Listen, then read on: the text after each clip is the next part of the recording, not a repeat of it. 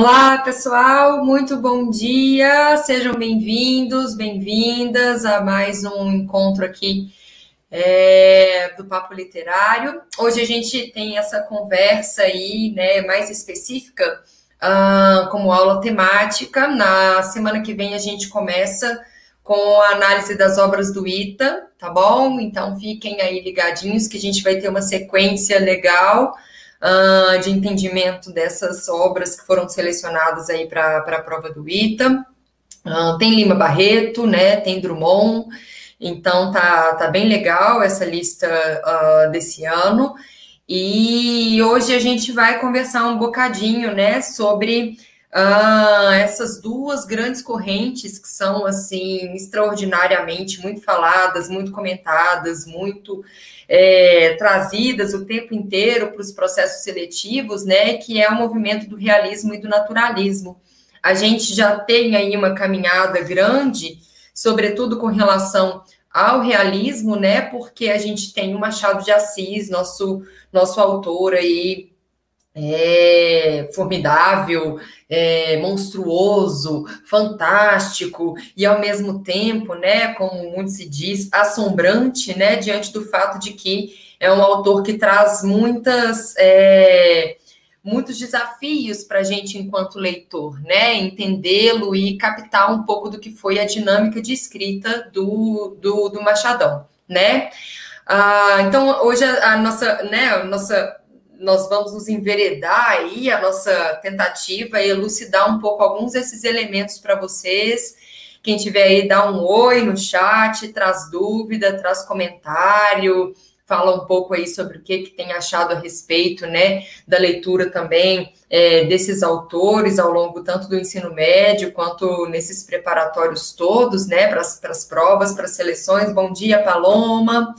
É, vocês sabem, né? A gente fez aí a análise do Bons Dias, né? Que é aquele livro de crônicas do Machado, que foi aí né, é, é, selecionado, indicado para a prova da Unicamp. Uh, então, é um livro que já foge muito da curva, né, diante daquilo que a gente pensa muito a respeito do Machado de Assis, porque é o entendimento do Machado cronista, né? Então, a gente conversou um pouco sobre essa obra por lá.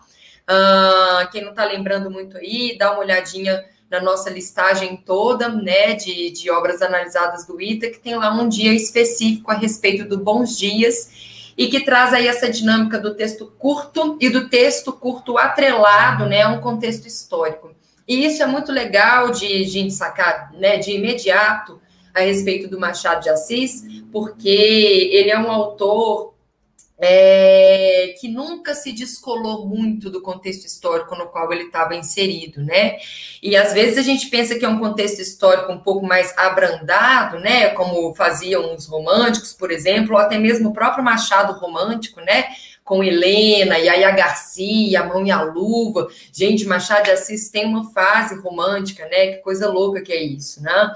Uh, tem, tem uma fase romântica e que eu acho um saco, né? Assim, uh, sinceramente falando, mas que existem pessoas, né, que defendem ali a grande virada dele a partir também da, da leitura da Bovary, do Flaubert, né, da, da escola uh, francesa do realismo e depois das tretas que o Machado tem também com essa de Queiroz, né?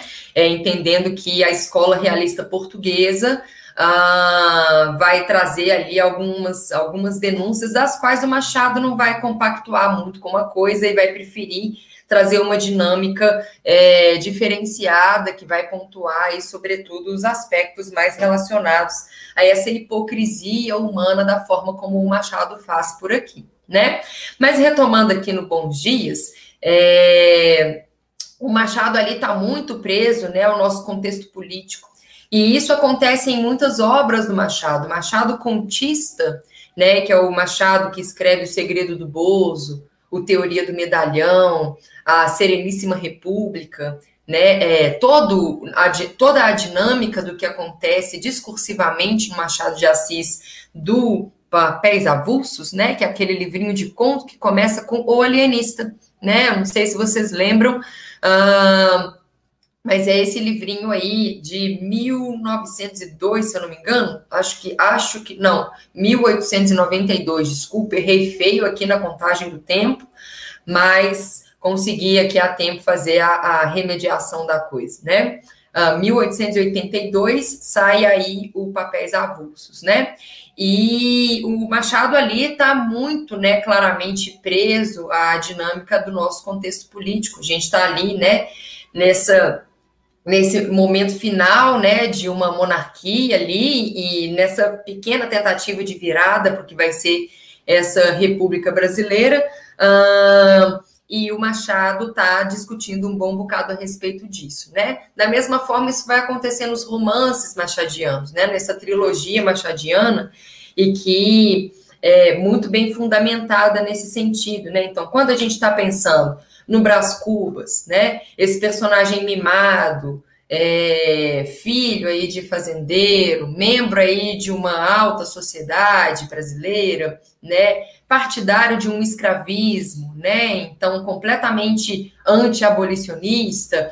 Uh, e, e, muito acomodado, né, em termos de tudo, uh, a gente vê que é o Machado fazendo também essa grande crítica, né, essa grande ironia aí a essa a essa a essa comodidade mesmo, né, de uma classe média ou de, ou de um grande resíduo, né, da nossa aristocracia. É, então, assim, é, é, é bem legal a gente entender nesse ponto de vista machadiano que vai percorrendo as suas obras como um todo. Mais claramente falando, né, é toda a dinâmica que ele faz ali de crítica à burguesia no que acontece no Quincas Borba, né, que é um livro excepcionalmente maravilhoso e que a gente tem ali a grande falência, né, do, do Rubião e toda a ingenuidade do Rubião sendo ali criticada também dentro da obra.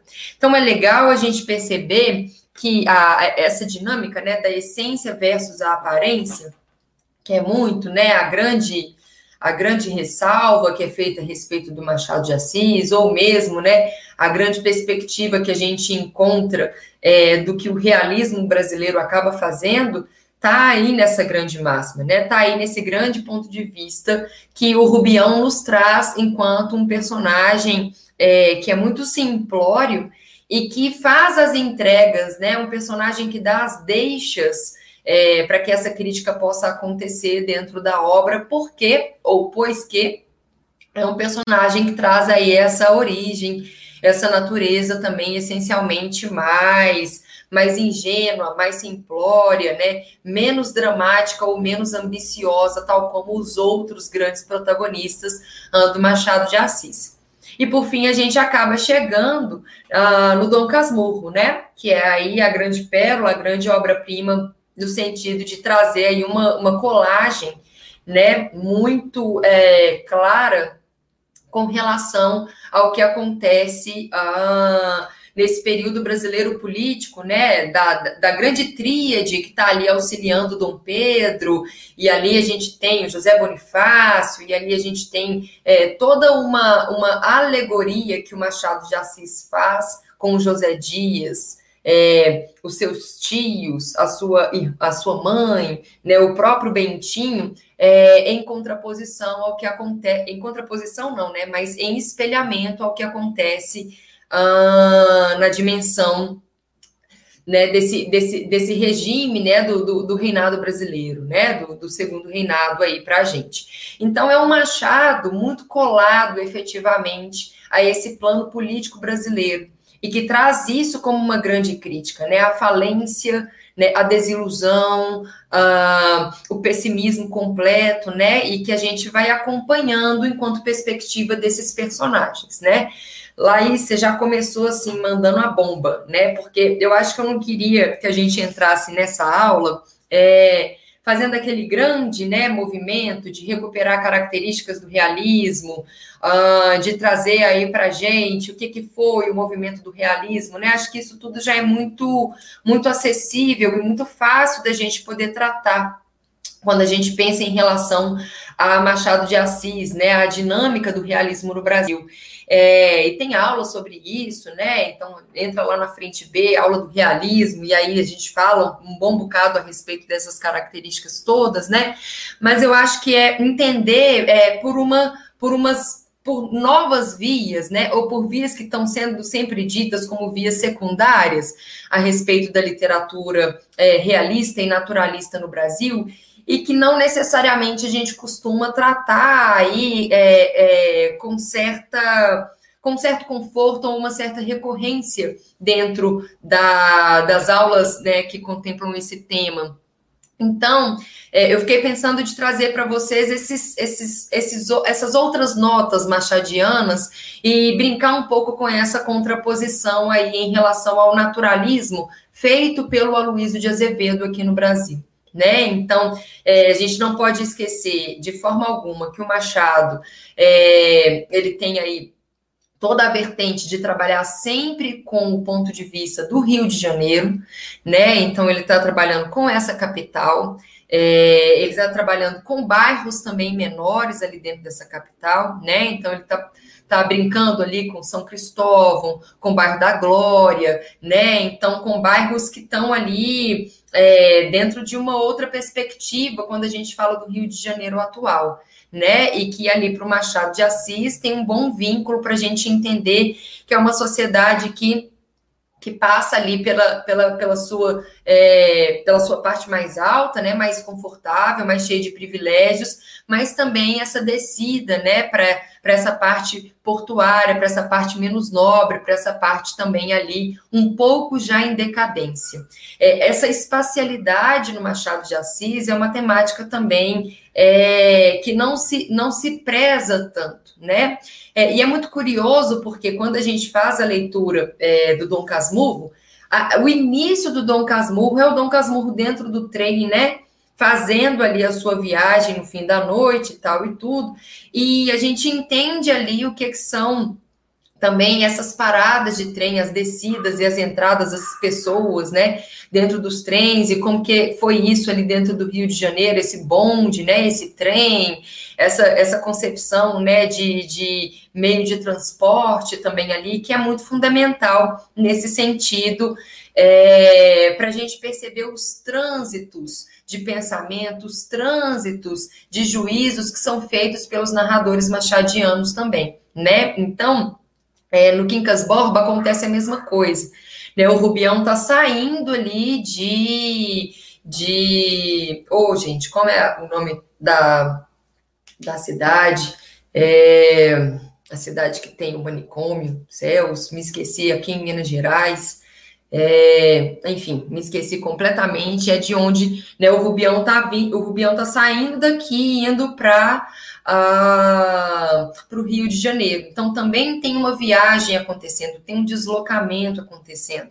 Né? Os deslocamentos dentro do Machado de Assis são essas grandes portas que nós encontramos aí. Barbacena, obrigada, João. Nossa, brilhou. João aqui mandou, mandou aqui na caladinha para mim. Valeu, João. É, então, esses deslocamentos todos no Machado de Assis, né, a ideia da viagem, que já traz aí também essa grande noção para nós do que é também é, o Rio de Janeiro nesse século XIX, que está recebendo muita gente de outros estados, que está recebendo muito fluxo de novas ideias, que está recebendo muito fluxo de pessoas, né, de camadas sociais que estão aspirando aí né, novos sonhos, novas projeções de vida, né? E o realismo ele brinca muito também com isso, porque vai ser a grande virada que será necessária a respeito do que vai se tornar a corrente, né, ou o movimento do naturalismo. É claro que nós temos é, um, um um, uma simultaneidade entre o movimento realista e o movimento naturalista, né? Então, os dois estão acontecendo meio que ao mesmo tempo, né? Mas é fundamental a gente entender que o naturalismo ele arrisca muito mais do que o que realismo tentou fazer.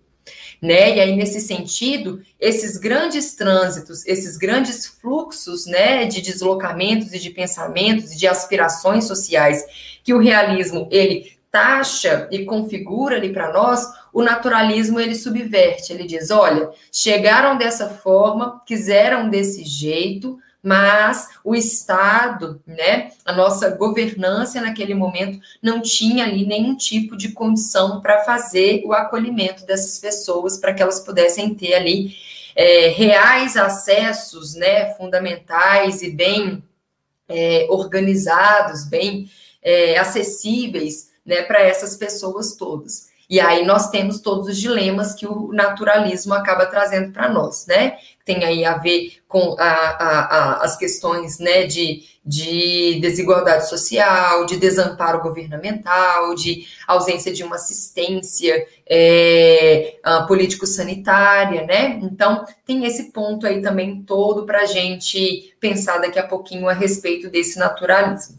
Bom, então a gente já entendeu, né? Já conversamos aí um pouco sobre esse primeiro Machado, né? Que, que traz essa grande, essa grande aproximação do aspecto político, do aspecto dos contextos históricos brasileiro, então, brasileiros. Então é um engajamento muito grande a respeito dessa frente política, né? Republicana é, e abolicionista que o Machado de Assis ele vai é, é, levantar, vai tentar curar a respeito né, disso em suas obras todas, com personagens sempre brancos, privilegiados, burgueses, que são justamente os personagens que o Machado está atacando. Né? Então, uh, é, é, é só para a gente salientar esse aspecto. É, o outro ponto que a gente já trata aqui, né, já tratou aqui, tem a ver aí com esse esse caráter de deslocamento das obras machadianas, né, do aspecto aí especialmente voltado para para esse, esse trânsito né, de pensamento, de personagens né, que vêm de outras regiões e que se estabelecem ali naquela cidade do Rio de Janeiro e trazem né, uh, uh, questões para serem pensadas numa sociedade que está ali bancada pela questão da aparência muito mais do que da essência do ser humano em si, né? Então, é, isso é uma grande frente, isso daí é um, um, um grande elemento fundamental para a gente também é, tomar como nota quando falamos de Machado de Assis, né?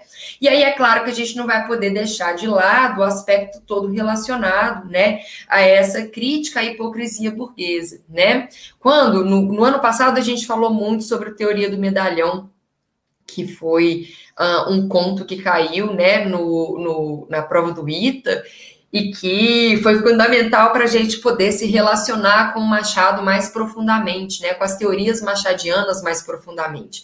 E o Teoria do Medalhão nada mais é do que um conto muito curto é, que traz toda a dinâmica do pensamento machadiano, né? É, que é exatamente uma, uma ironia fortíssima a essa dimensão né, da da inópia mental, inclusive é uma expressão que o narrador nos traz ali, né, que é o pai do Janjão, uh, essa, essa burrice, né, esse acometimento aí pela, pela idiotice, pela imbecilidade, pelo dessaber a respeito das coisas, uh, e que o filho ali, o, o, pai sabendo, né, que o Janjão não tinha nenhuma aptidão para nenhuma... É, é, vertente discursiva, para nada muito intelectual, para nenhuma vertente também comercial, ensina o filho ali os passos de como se dar bem na vida por uma política da boa vizinhança. Né? Nada nunca deixou de ser no Machado de Assis do que uma grande crítica a essa política da boa vizinhança. Isso também é o que acontece com o Brás Cubas isso também é o próprio abandono do Bentinho Dom Casmurro, né? Isso também acaba sendo um pouco a falência do, do Rubião em Quincas Borba, né? E do próprio Rubião, filósofo, né? Que aparece como menção no Brás Cubas, e também do que acontece em Isaú e Jacó, que é o último romance machadiano que nós temos notícia, né? Bom, é, e, e, acho que é esse é, é, o, o, o, grande dilema né, que o Machado acaba trazendo para nós. Personagens que são vítimas em tempo praticamente integral da própria seara que estabeleceram. Uma seara que, na verdade, não vem aí como um aspecto é, que foi cultivado em si por esses personagens, mas que demonstra para nós que esses personagens machadianos, eles já são todos, né, uh, resultados, consequências, fruto uh, de um desenvolvimento, né? Ou melhor, uh, de uma sociedade que não preza por esse desenvolvimento social. Né, por esse desenvolvimento cultural, por esse desenvolvimento intelectual, por esse desenvolvimento que pode aí ser verdadeiramente, né, algo que imprima uma força mas sim, né, personagens que são aí fruto uh, de um patriarcado, de uma aristocracia toda montada, né, à base de corrupções e também de uma forte tendência a essa hipocrisia humana, né, de não dar-se conta, são personagens que não se dão conta da essência e da necessidade do outro, né? Então eles são extremamente focados em si.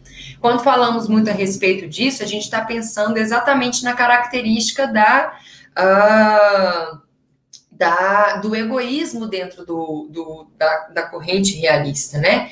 Os personagens do realismo são personagens que, que protagonizam né, enredos de egoísmo, enredos que estão aí com todas as, as, as as setas, né, da, dos acontecimentos voltados para eles mesmos, né? E aí nesse sentido, o que a gente acaba encontrando é um vínculo grande com com a decepção, né? Pois são personagens que o fato de não terem nunca estabelecido é, é, relações, uh, uh, encontros verdadeiros entre, né, si, então, o protagonista com os vários outros personagens da história nunca tem ali relações de confiança, de amizade, de fidelidade que são mais reais, acabam tendo aí fortes decepções, porque foram ali, né, ao longo de toda a história, se vendo apenas como ah, os, os, digamos, né, os mais fundamentais, os mais é, primorosos dentro daquela história. E a ausência, né, de uh, relações de amizade, relações de confiança, é, acaba trazendo esse grande juízo que Machado faz, né? Os personagens machadianos tendem a terminar extremamente solitários, numa completa decadência humana ali, né? Sem poder contar basicamente com ninguém. Né? Assim como começa o romance do Dom Casmurro, é assim como termina o Quincas Borba, né? O próprio Brás Cubas, né, já traz esse dizer aí pra gente, eu estou aqui como um defunto autor, né, e não um autor defunto, então é a partir da morte, da perspectiva da morte, da solidão, que eu conto a minha história e que se inaugura ali na cena do cemitério, né, do velório do Brás Cubas com apenas 11 amigos, né, 11 conhecidos, né? Então, é muito interessante a gente perceber que a crítica do realismo ela não se passa só e somente pela triangulação amorosa,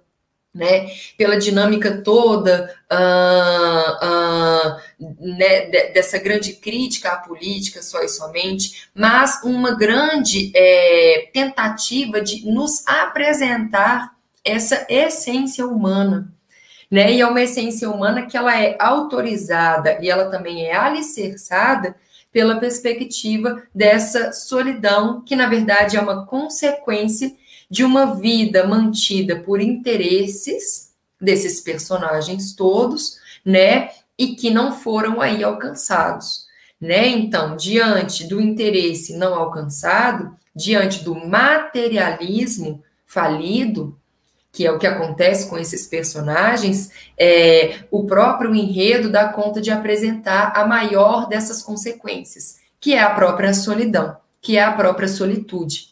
É claro que isso vai desencadear né, em personagens ainda mais curiosos a respeito disso, como vão ser os personagens do pré-modernismo, que o Lima Barreto tanto vai colocar, né? O Lima Barreto, um grande leitor do Machado de Assis e um grande leitor do José de Alencar, é, personagens que vão estar ali na completa decadência, né, efetiva no nosso modernismo, é, e, e, isso são aí portas abertas pelo nosso uh, realismo machadiano, né? que a gente vai encontrar nesse movimento, nessa escola machadiana, é, essa, essa definição maior né, a respeito desses personagens como um todo.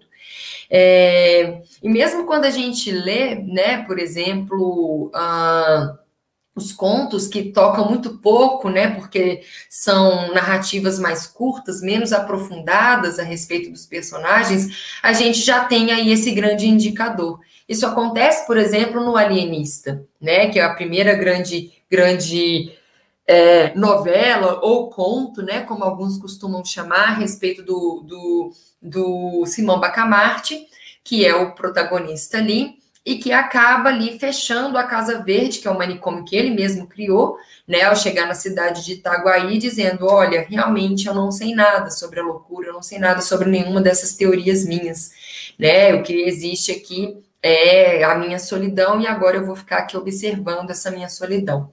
Isso, pessoal, é um negócio muito legal, é um, é um dado muito interessante, né? Porque a gente acaba entendendo que, é, embora o movimento realista, ele tem aqueles embasamentos filosóficos todos, né? O cientificismo, o positivismo, o darwinismo, o marxismo né, científico, o próprio uh, determinismo junto ao zoomorfismo, né, que vão, vão ser mais claros ainda para a gente no movimento naturalista, mas isso já está ali como ambientação né, dessa escrita machadiana, inclusive o Machado comprova em muitas cenas, né, em muito pontos né, é, é, pontos né, do foco narrativo das histórias, algumas dessas correntes filosóficas, mas o Machado ele já está indo além, né? O que, de que serve o cientificismo é, ou mesmo né, o evolucionismo darwinista,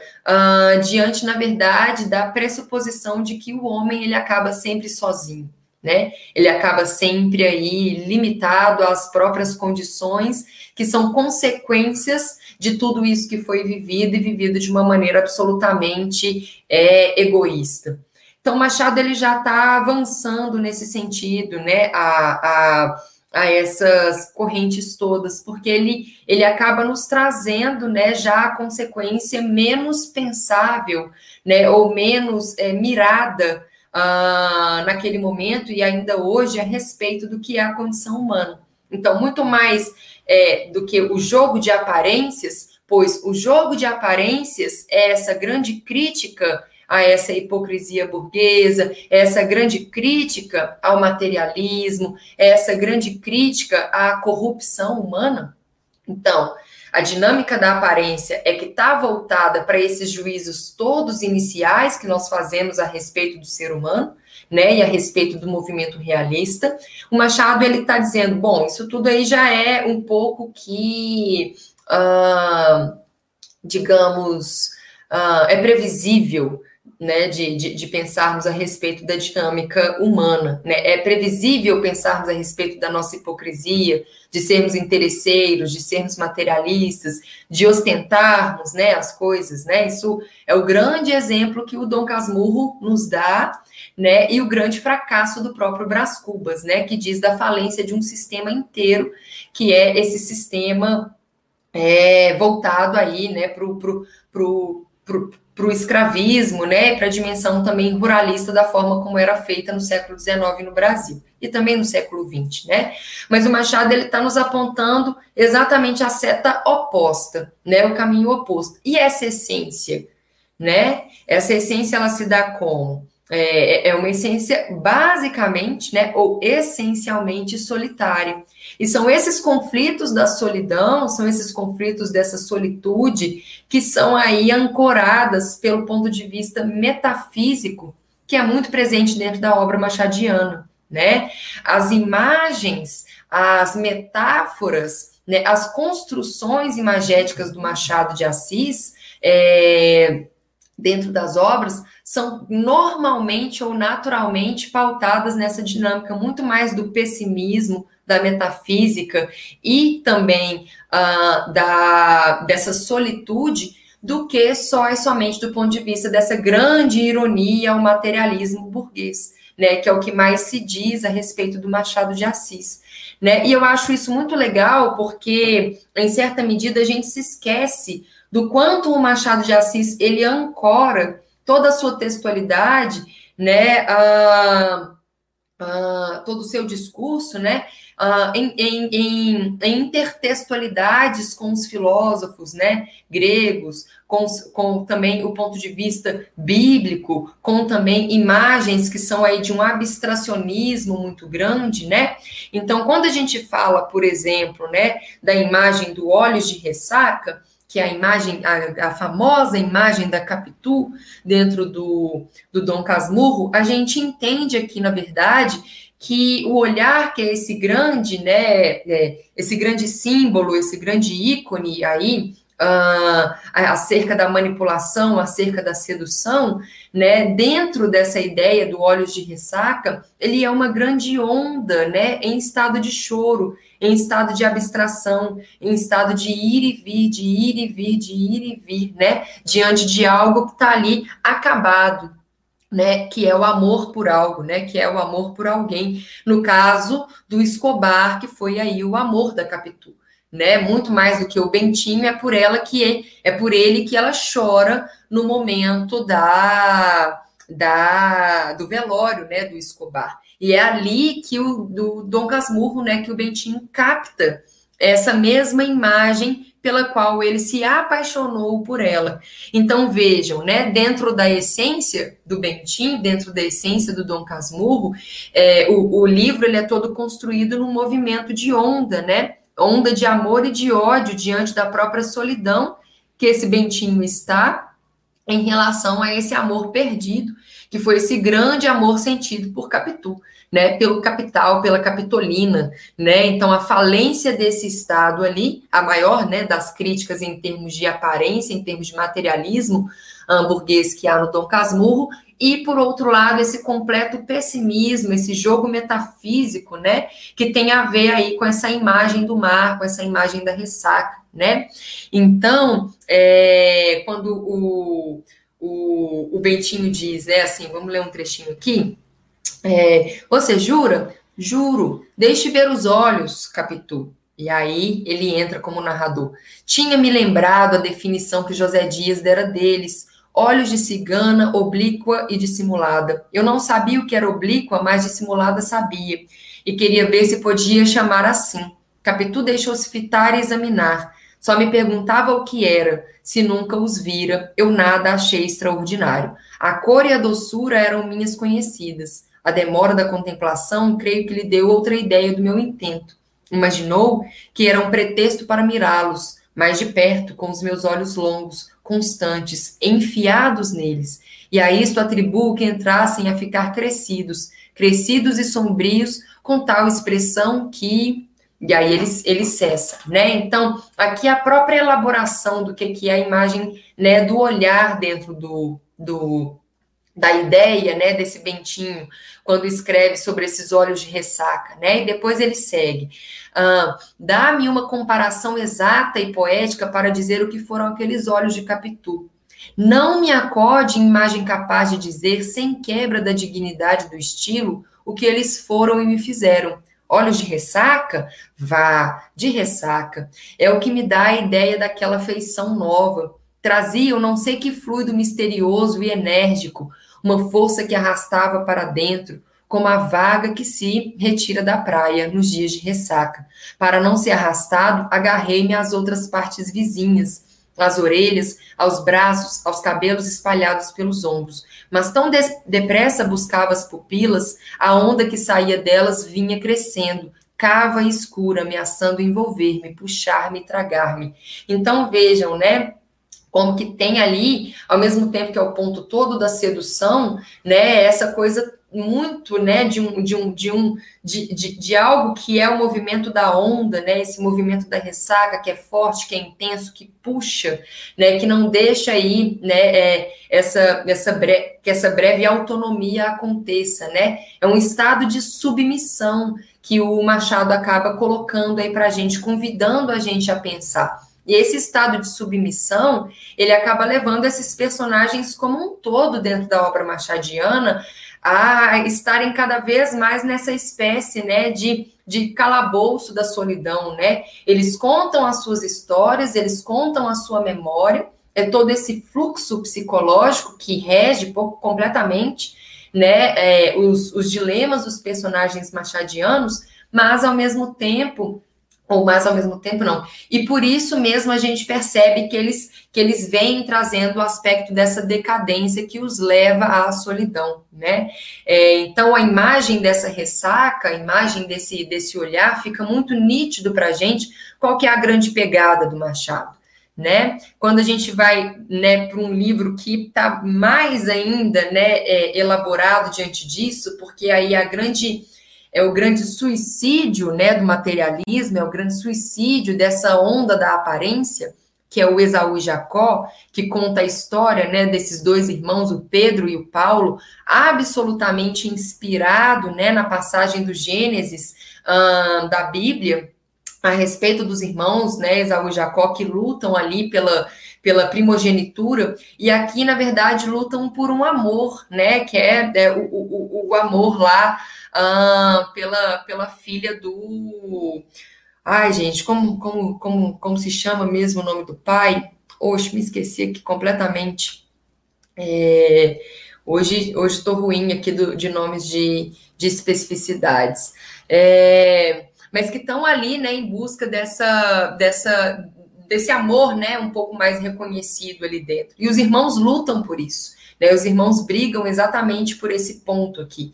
Então tem um trecho que vem alicerçando também isso, né? Eis aí vinha a realidade do sonho de 10 anos, uma criatura tirada da coxa de Abraão, como diziam aqueles bons judeus que a gente queimou mais tarde, agora empresta generosamente o seu dinheiro às companhias e às nações levam, juro por ele, mas os hebraísmos são dados de graça. Aquele é desses. Santos, que só conhecia a parte do empréstimo, sentia inconscientemente a do hebraísmo e deleitava-se com ele.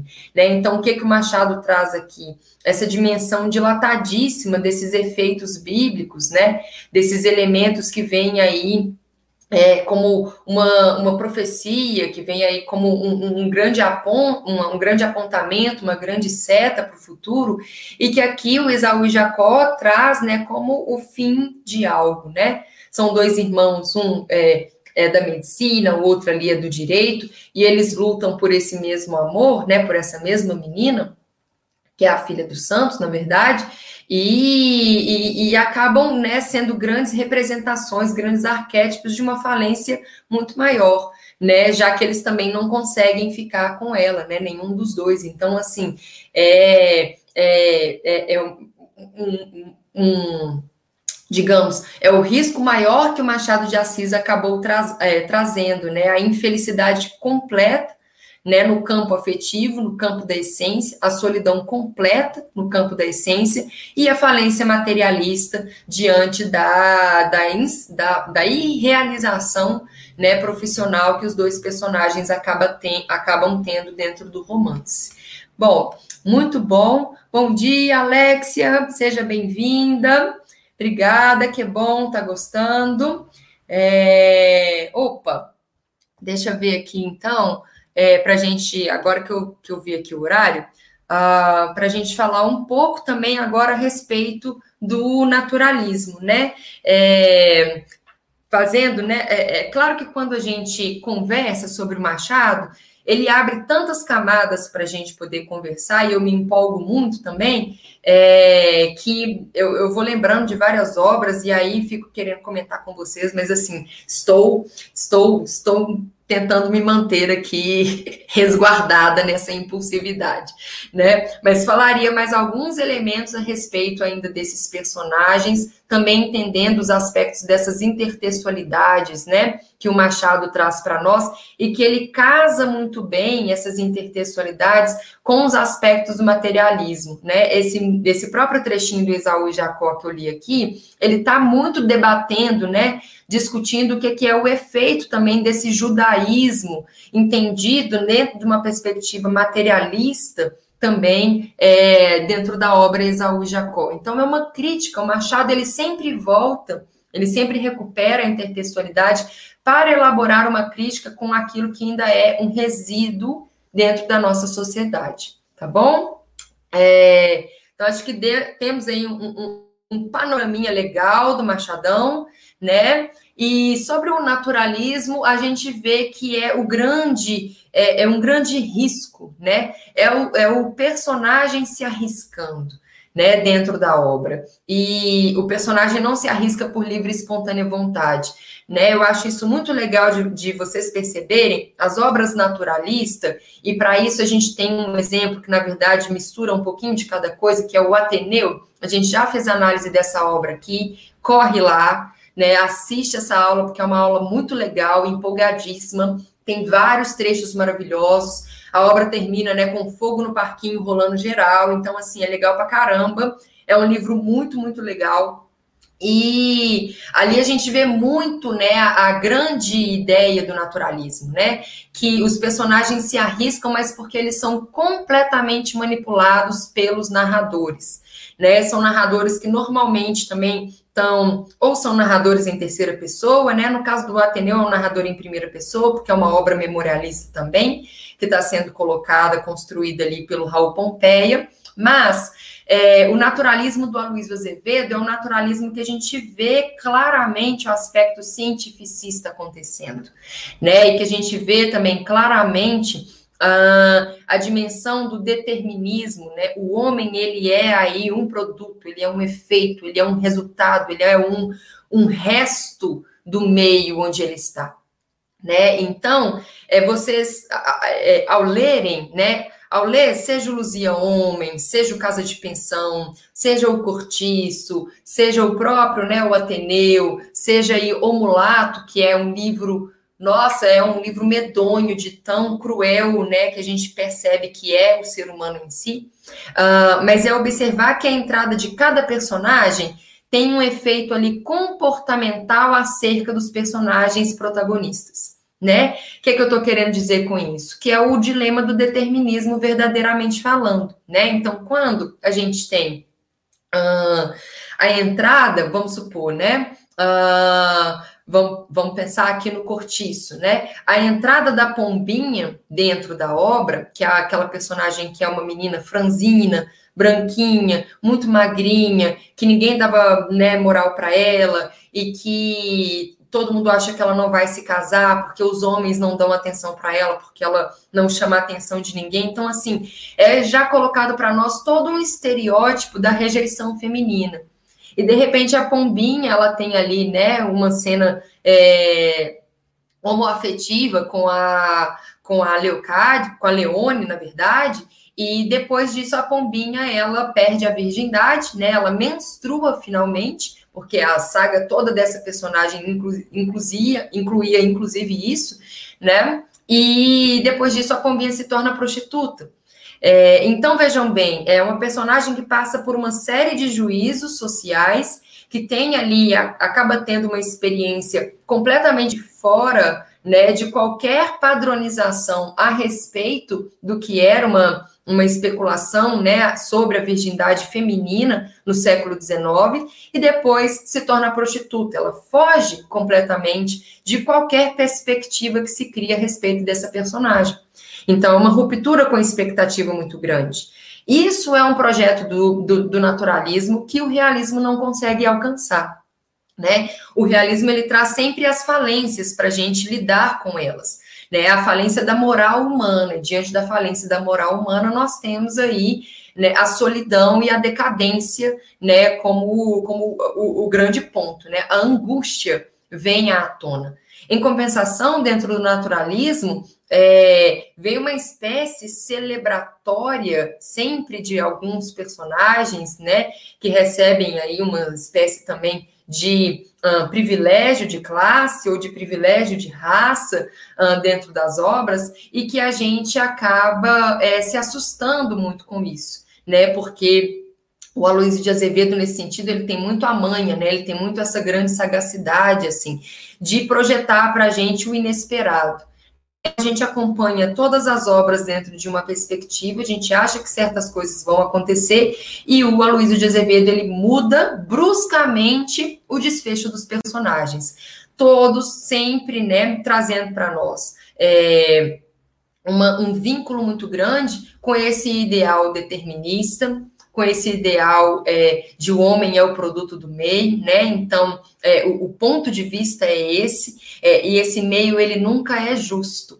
Então, é, é, o legal para a gente lembrar e para a gente pensar acerca do naturalismo está muito nisso, né? O produto, o homem, ele é um produto do meio, ele é um resquício desse meio, e esse meio ele nunca é justo. Esse meio ele nunca é favorável para ninguém, né? É, para ninguém, aí esse ninguém ele já é a própria identificação social, né, gente? Olha isso, olha esse esse ato falho gigante aqui, porque aí esse ninguém é exatamente ah, o negro, esse ninguém é exatamente o homoafetivo, o homossexual, né? São as relações não dadas pelos casamentos cristãos, é, é, a mulher que perde a virgindade antes do casamento ou não se casa, é a mãe solteira, é o escravo, é o pobre, é o faminto, né? Então ninguém, né, é, que são aí as vítimas todas, né, dessa, dessa sociedade fins de século XIX, estão apontadas a partir dessa perspectiva, né? E é nisso que a gente compreende muito qual que é a grande jogada do naturalismo, é nos apresentar a natureza, né, da nossa essência de caráter. Enquanto o Machado ele traz para nós uma perspectiva muito pessimista a respeito do nosso caráter, é, o naturalismo ele faz um movimento contrário a isso. Olha, é pessimista também. Só que a gente está vendo aqui que isso é pessimista de um ponto de vista um pouco mais real, pois os personagens que se dão mal dentro do naturalismo, eles não são os privilegiados como são os personagens do Machado de Assis. Percebem isso?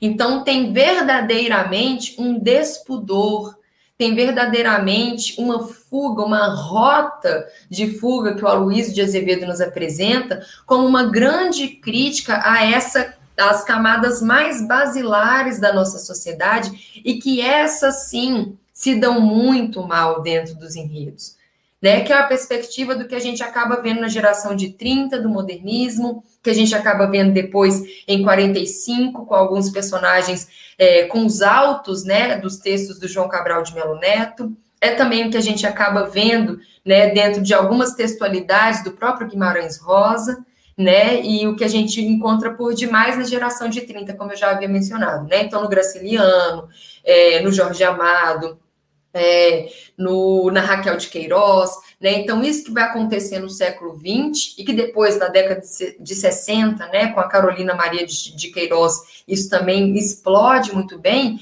são todos resultados do que o Aloysio de Azevedo já está apontando aqui para nós. O pessimismo não é em relação aos privilegiados, que é a dinâmica machadiana, mas o pessimismo é em relação a uma estrutura, a um panorama político que não dá vazão para a propiciação de valores, de crescimento, de estabilidade, de desenvolvimento para os personagens que não fazem parte, né, já da, da camada privilegiada brasileira.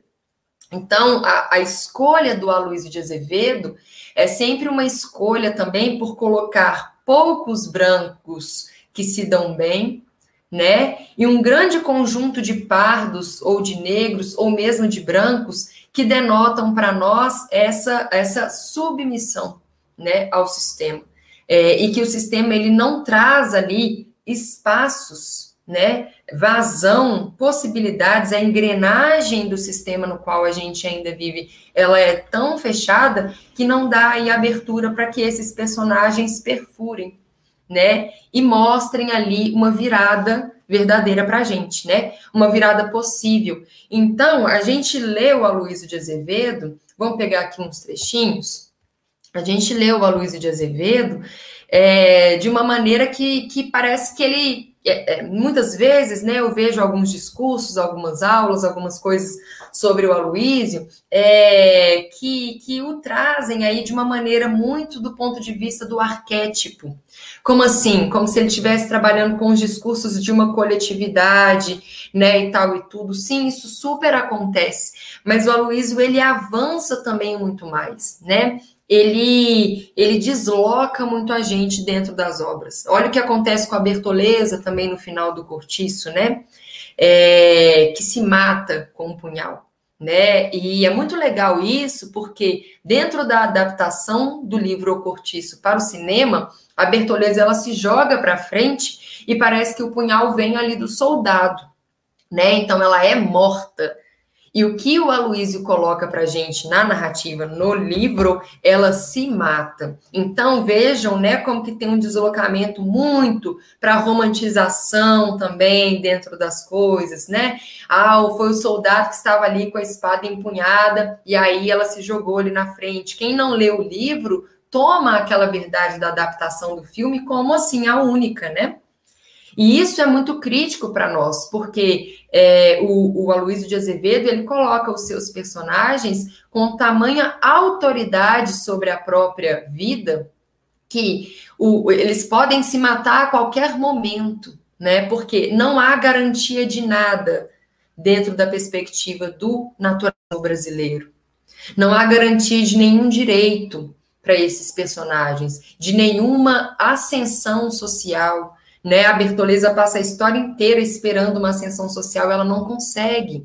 Dentro do livro O Mulato, que é a história do Raimundo, acontece a mesma coisa. A gente acha que o Raimundo, ele até consegue, né, ali ficar muito à beira da felicidade amorosa e à beira da liberdade, e ele acaba, né, morrendo, né? Por quê? Porque o seu rival, que queria ali a sua amada, né, a sua esposa, uh, que é a, a Quitéria, né, acaba ali uh, perdendo, né, a, a, própria vida. Então, é muito legal a gente perceber que o naturalismo, é, o risco que ele traz para a gente é o risco de nós, leitores ingênuos, que já fomos chamados a atenção pelo Machado de Assis da nossa ingenuidade. Por que isso? Né? Lembrem que o realismo e o naturalismo né? E todo o movimento que acontece no final do século XIX, os leitores que existiam ali são os leitores do romantismo.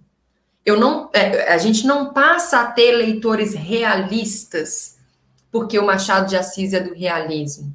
A gente tem leitores que querem aí o final feliz. A gente quer leitores que querem aí o direito a tudo sendo concedido aos personagens. Os leitores que acompanharam todos os dramas né, dos personagens do romantismo, Iracema, é, o Guarani, a Moreninha, Memória de um Sargento de Milícia, que estão ali na é, é, a escravizaura, que estão ali na expectativa de que tudo vai acabar bem, eles são extremamente surpreendidos pelas obras do final do século XIX, depois de 1880 depois que Machado começa a descrever, e Aloísio, pouco tempo depois, começa a escrever, pouco tempo antes, né? Uh, começa a escrever porque Brás Cubas e O Mulato foram lançados no mesmo ano, 1881. Então, o nosso realismo e o nosso naturalismo começa no mesmo momento. Mas ainda não aconteceu uma mudança crítica, reflexiva da perspectiva desse leitor. Infelizmente, no Brasil, nós somos ainda leitores muito ingênuos diante dos enredos.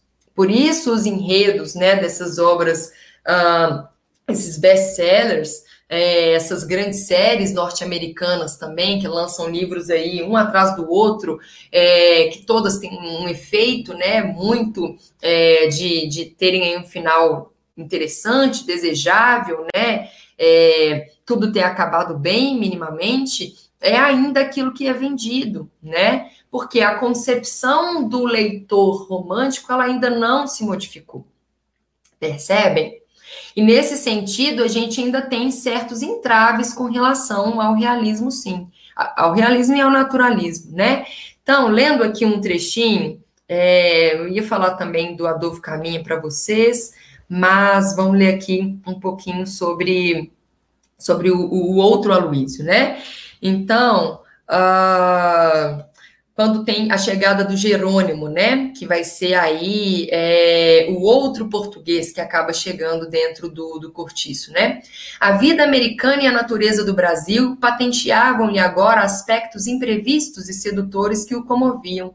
Esquecia-se de seus primitivos sonhos de ambição para idealizar felicidades novas, picantes e violência e violentas. Tornava-se liberal imprevidente e franco, mais amigo de gastar de que guardar. Adquiria desejos, tomava gosto aos prazeres e volvia-se preguiçoso, resignando-se, vencido às imposições do sol e do calor, né? Então, é toda uma outra dinâmica de outra perspectiva de vida, né? Como se o sonho fosse possível. É, todos os personagens né, do naturalismo, quando eles aparecem na história, a gente cria uma espécie de esperança dentro do texto. Isso é muito brilhante do Aloysio de Azevedo, né? E a gente fala, nossa, isso daqui vai se dar bem, isso daqui vai rolar uma parada legal. E depois o Aloysio abruptamente faz uma grande mudança de perspectiva para nós ele rompe com a expectativa. Né? É, lendo aqui um trechinho do Mulato, que é um santo livro, acho que esse assim merece, quem ainda não leu, leia, porque é muito triste, tá? Vai dar ruim mesmo a história, mas é, a gente entende o que, que é uma concepção importante de se pensar a respeito de toda a dimensão racial no Brasil com esse livro. Né? Então, é um livro que açoita o discurso é, da branquitude verdadeiramente falando. Tá? Então leiam, porque é, é, ler o mulato é entender o que a Carolina Maria de Jesus, que agora é tão lida, né? Uh, e ainda bem que ela é tão lida, mas é, agora ela tomou assim um caráter muito pop, é, até muito muito delicado para a gente poder conversar, né? Mas é um livro tão naturalista quanto o que a gente vê aqui no Mulato né? É, e o mulato nos traz a base de tudo, né? Como pensar, como legislar, como reorganizar. Olha aqui esse trechinho, é, para a gente terminar a aula aqui, né? Então diz assim: Isto pensava o caixeiro de Manuel escondido na treva, por detrás de um montão de pedras e barrotes, ao lado dos espeques que de um casebre em ruínas. Mas o tempo corria, e Raimundo ia entrar para casa, sumir-se numa fronteira inexpugnável e só reapareceria no dia seguinte à luz do sol. Era preciso aviar. Um instante depois seria tarde, e Ana, e Ana Rosa passaria as mãos do mulato, e a cidade inteira ficaria senhora do escândalo, a saboreá-lo, a rir-se do vencido, e então estaria tudo acabado para sempre, sem remédio, e ele, o Dias, coberto de ridículo e pobre. Nisto, rangeu a fechadura. Aquela porta ia abrir-se como um túmulo onde o miserável sentia resvalar o seu futuro e a sua felicidade. No entanto, tamanha calamidade dependia de tão pouco. O grande obstáculo da sua vida estava ali a dois passos em magnífica posição para um tiro. Dias fechou os olhos e concentrou toda a energia do dedo que deveria puxar o gatilho. A bala, a bala partiu e Raimundo, com um gemido, prostrou-se contra a parede. Então, aqui é o trecho da morte desse cara, né? Antes disso, por onde passa né, toda a dinâmica da crítica desse narrador aqui para nós? Ao fato desse, desse amor né, proibido e dessa mulher que passa a ser mal vista pela sociedade, porque passou pelas mãos de um homem, né? Então, o que antecede a grande cena da morte é ainda um escândalo social, é ainda um juízo de valor e de moral acerca né, dessa segurança feminina em relação ao ponto de vista né, da virgindade. Uh, e em seguida a disputa com o Dias, que vai ser o rival do Raimundo, né? E por fim a grande morte dele. Então, assim, é, não tem como a gente lidar com essas obras sem que elas né, nos tratem, sem que elas nos, tra nos tratem, não, mas nos mostrem esse real tratamento que nós fazemos às pessoas de um modo geral ao modo como nós lidamos com os juízos sociais, aos julgamentos sociais, e esses personagens que não têm ali em nenhum momento a possibilidade da escolha. Então, é, para a gente fechar, é, o, o, projeto naturalista ele é um projeto que nos mostra que não há escolha para os personagens. É completamente diferente do projeto realista, que nos dá personagens plenos de escolhas e de privilégios e que por uma é, consci, uma consciência não, né? Mas por uma trajetória materialista e fadada ao egoísmo, acabam em decadência, acabam diante do pessimismo completo, né? E da solidão completa que o Machado de Assis nos aponta lá. O oposto, né? Maravilhoso do que faz o movimento do movimento uh, naturalista, tá certo? Pessoal, é, preciso, né, dar um recadinho para vocês. Espero que vocês tenham gostado da aula de hoje é, e podido aí, né, é, olhar para esses dois movimentos por outras perspectivas, né, ou alicerçar, né, assentar algumas imagens, alguns conceitos aí que vocês talvez não tivessem notado a respeito do realismo e do naturalismo. É, a gente tem os simulados todos dentro lá da nossa da nossa plataforma. Então, façam os acessos, participem dos simulados, né? Entrem também naquela dinâmica super legal que existe, né? É, que vocês podem responder algumas perguntas de dúvidas de outros colegas. Então, nossos tutores, eles acabam fazendo a leitura e avaliação ali, comentam, né? As respostas de vocês podem uh, entrar para a configuração ali da própria é, montagem de respostas e gabaritos da nossa plataforma. Então, se envolvam, se engajem também com essa perspectiva, né? Tanto das outras disciplinas, quanto também da disciplina de literatura. Muito legal que vocês façam uns exercícios de literatura também para poder fixar esses pontos todos que a gente conversa, seja aqui no papo, seja né, ah, nas aulas que já são gravadas que estão lá na plataforma para vocês.